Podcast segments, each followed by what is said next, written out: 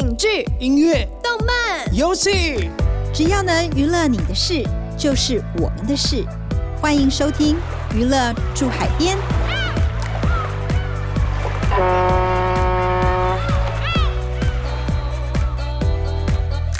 各位听众，大家好，欢迎收听由静好听与静周刊共同制作播出的节目《娱乐住海边》，我是静周刊娱乐产业组记者杨振勋。我是对记者咄咄逼人、讲话又经常失态的灭绝师太。我们下次见。哎，等一下，这样也太快了吧？什么都没聊到就结束了？哎哎，我是在帮你铺梗哎，不是有很多漫画家都喜欢休刊吗？例如像那个《悠游白书》跟《猎人》的作者富坚呢，我们要假装一下跟流行，OK？不行啊，为了我们广大听众，不管怎么样也要聊点什么吧。好的，那师太就先跟大家起底一下郑勋的底。郑勋呢，可是本组最 U key 的仔仔哦，虽然也是老大不小了。不过他一发声，就代表关于动漫或游戏的独家彩蛋要出现了。来，就让大家批判起来，今天的独家彩蛋到底是什么呢？那就是台湾第一位登上日本销售量最高的漫画杂志周刊少年 Jump 的漫画家彭杰 Des。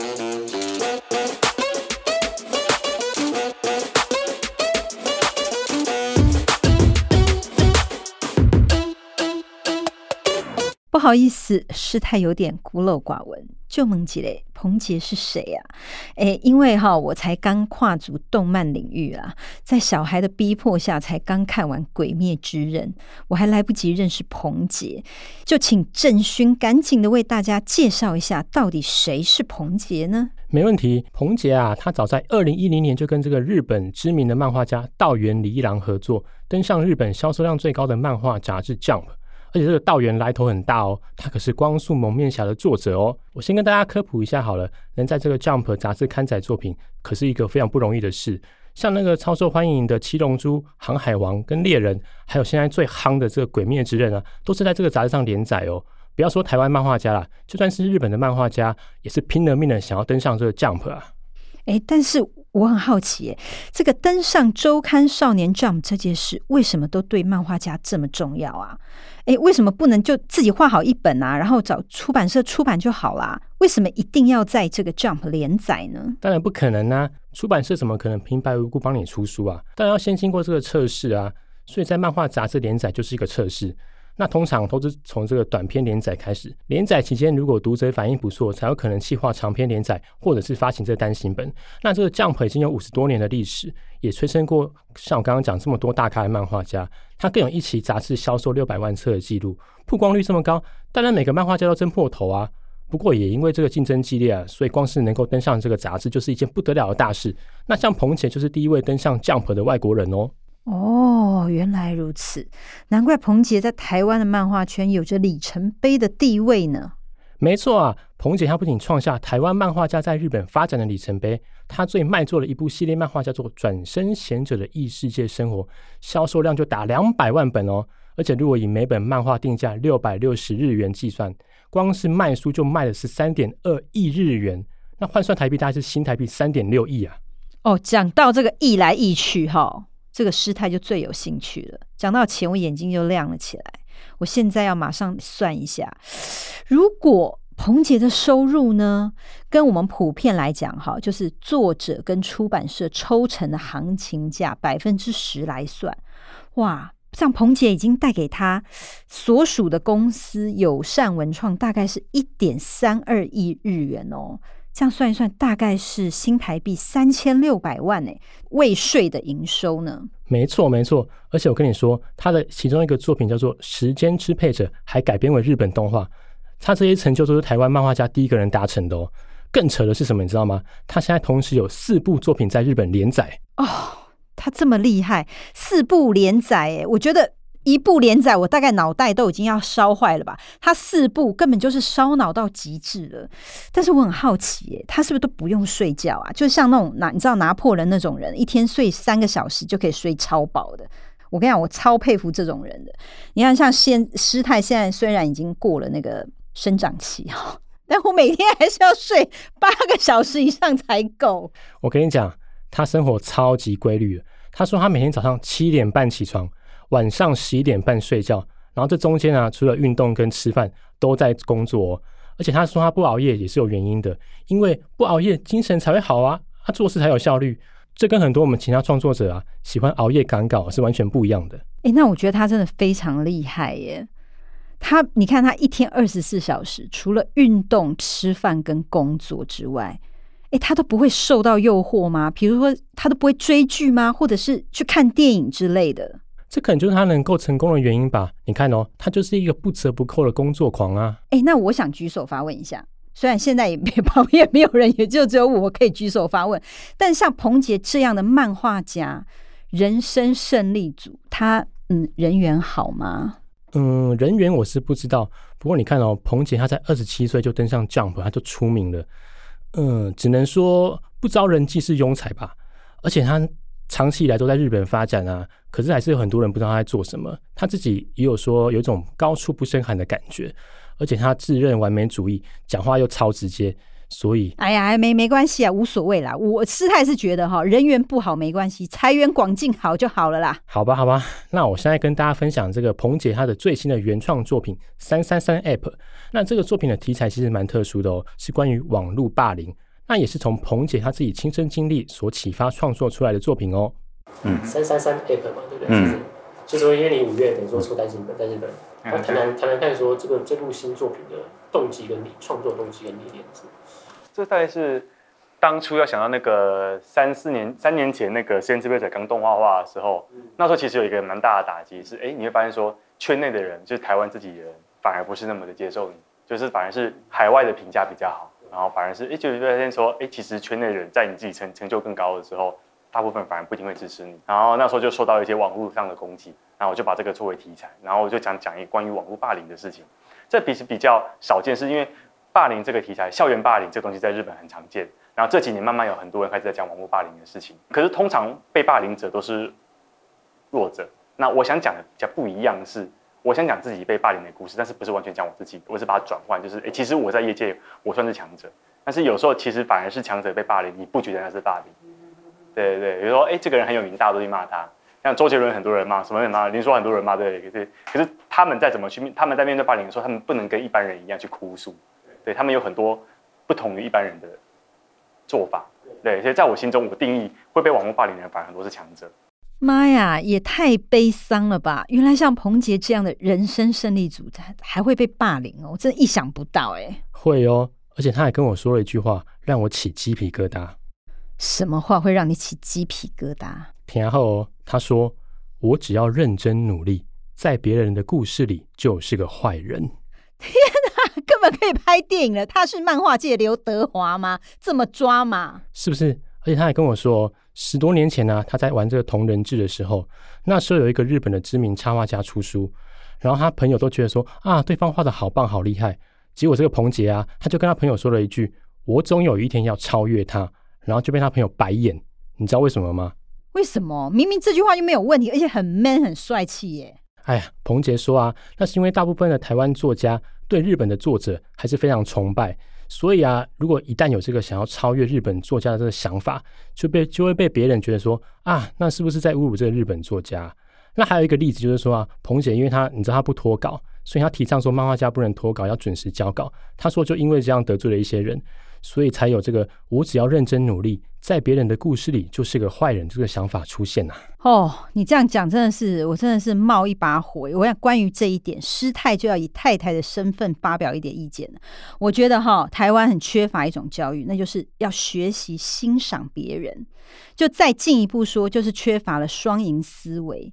你看，一群不懂进步的人，他看到了别人进步，诶，他不是觉得别人好，说诶，我应该要学习他，反而是眼红，然后呢，故意去唱衰啊，挑别人毛病啊，诶，好像别人越好，就凸显自己越不好。大家千万不可以这样，好吗？一定要去学习，懂得欣赏别人。OK，好，好，好，感觉再这样下去啊，事态就要失控了。我们还是拉回正题好了。你知道啊，彭姐为什么能够同时应付四个连载吗？为什么？难道她有分身？哎呦，不是啦，那是因为她独创了一套画漫画的 SOP，那结合他们团队的助手制度，让画漫画变成一个工厂流水线。举例来看哦，你看那个漫画主角身上是不是有那个网点？那个百分比啊，还有哪些笔刷要做哪些事，他都规定好了，所以所有的助手都必须遵循这个规范。那你知道吗？他用这样的方法哦，一个月可以完成两百页的稿量。他也跟我们分享跟助手合作的过程。比如说这个月的稿，下个月的稿子，我可能这个月先把我要画的部分全部画好，下个月全部给助手作业，我就不会去参与，我就不会下去再去干涉这部这部分，我就全部叫助手去做。做助手做完回来，哪边不好的叫助手去改，对，然后它就是一个完稿出来，我就不会去动它。然后这个月我再同时做下个月的我自己该做的事情，我把它很纯粹的浓缩在这个地方，很快的在一手感没有被断掉的情况下，很快的把东西做完。所以当你画的稿子越多，然后流程跑得越顺的时候，它其实效率是越高的。可是可能要到这个境界你才能理解，你可能大要三四个连载以上才能理解说就是时间流程怎么去分配。对对对，就有点像是工厂生产线的流程。哎，有助手真的很棒哎，师太也好想要有助手。有助手的制度这么好，然后你看又可以提高效率，又可以兼顾品质，那为什么其他台湾的漫画家普遍都没有助手呢？关于这个助手，我跟你说，其实以前是有的哦。例如这个以这个真命天子风靡九零年代的漫画家赖有贤，他那时候也是有好几位助手在帮忙他画图啊。不过那是因为那个时候漫画市场比较兴盛啊，等于说你漫画卖得好啊，所以有钱可以去养助手。但现在真的没有办法，大部分漫画家养活自己都不太容易。怎么可能再去找助手啊？哎呀，真的耶，自己都吃不饱了，还养什么助手？所以彭杰的助手也是他自己养的吗？哎，不是哦，他的助手是他的公司友善文创所提供。那这个友善文创也是台湾少见这个建立助手制度的公司。目前他们总共有十位助手来帮助这个他们旗下的漫画家做事。那如果以彭杰来讲，平常大概会有两到三位的助手来帮他。哎，这样很聪明哎，因为用这种。SOP 工厂流水线的模式来生产漫画的话，不仅能够培养未来的新秀，还可以提高工作的效能。诶，那为什么其他漫画家背后的团队都想不到这一点呢？嗯，我觉得这跟彭姐她是理工男背景可能有关系哦。因为彭姐她小时候就想当漫画家嘛，那她又是个好强的人，她要打破你知道，以前都说啊，画漫画。的小朋友成绩不好，他要打破这种刻板印象啊，所以他高中就读这个升学名校味道中学，后来还考上成大。那当初因为没有漫画系，所以就读了一个跟画画比较有关的，叫做建筑系。所以你看哦，理工科出身，然后又重逻辑的他，就创了这个 SOP，又跟他们公司的助手制度结合，所以才让这个画漫画变成一个工厂流水线。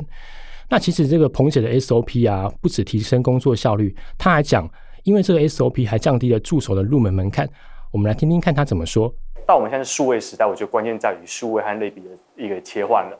那所以让很多东西的流程它变得根本的本质不一样。像以前画漫画一张稿纸，好，就作家画完几个格子之后，这张稿纸我就要丢给 A A 助手去做，那这张稿纸就被卡在他那边，其他人都没办法去对这张做作业，而且他一画他一画坏的话就完蛋了，这样子。对，我就这样树叶的话可以同同时分散给，比如说你可以画这一个，你可以画那一个，你可以画这个，而且画坏没关系。它有事物的成分在，那这情况下的话是大大降低了助手的入行门槛。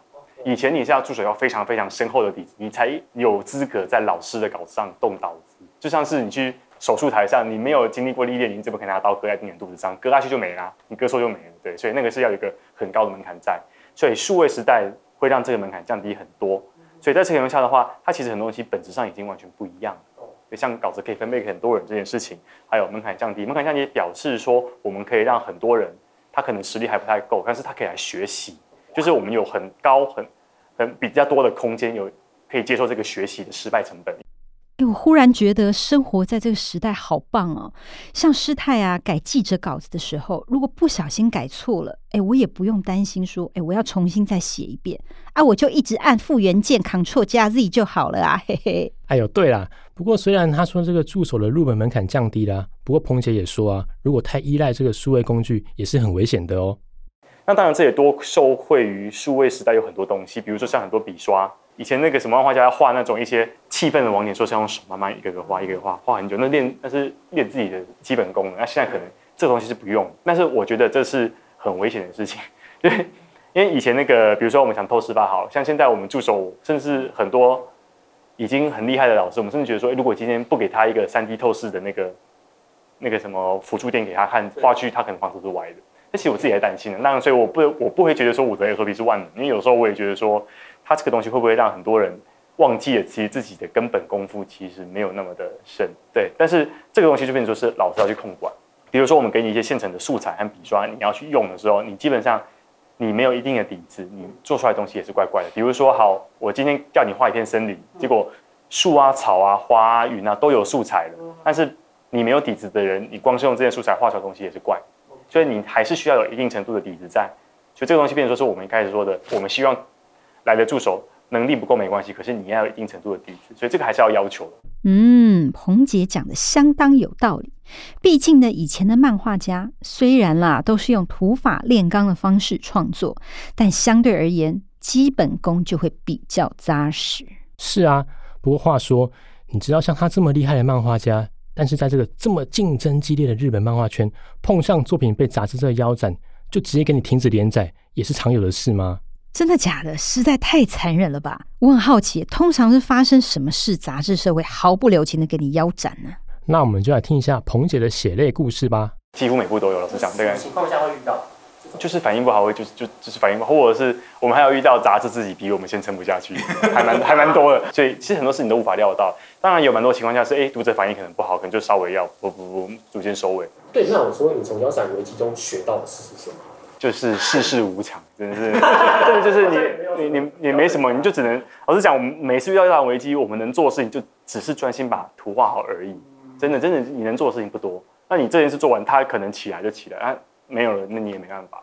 我反而觉得这蛮蛮吊诡。我一直主张是努力必胜的一个人，可是你这一届你走一走，你发现说，哎，很多事情其实真的是不不知道怎么对。可是你只能说，我后来其实从手游上学到学到一个学到一点，就是很多东西你无法控制，可是你只要。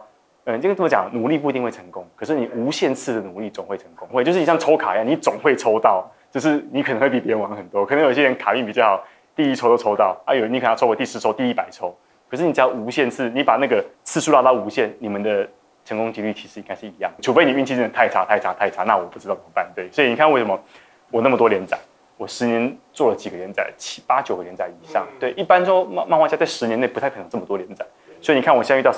转身型的大红算运气好吗？我觉得你整个拉长来看，我我做了那么多作品 才做到一个可以拿百万本的作品，我觉得也不太算是运气好，真的就是刚好我拿到这个机会。然后我现在又有四五个连载，我们会希望说下一个成功作品是不是又会再出现这样？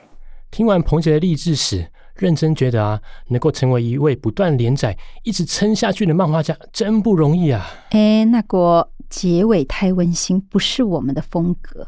那不然？哎，我们不是住海边吗？那就是在去海边的路上。哎，等等，这样没头没尾的可以吗？好了，可以了，可以了。啊，算了算了算了，感谢听众们的收听，那就拜拜喽。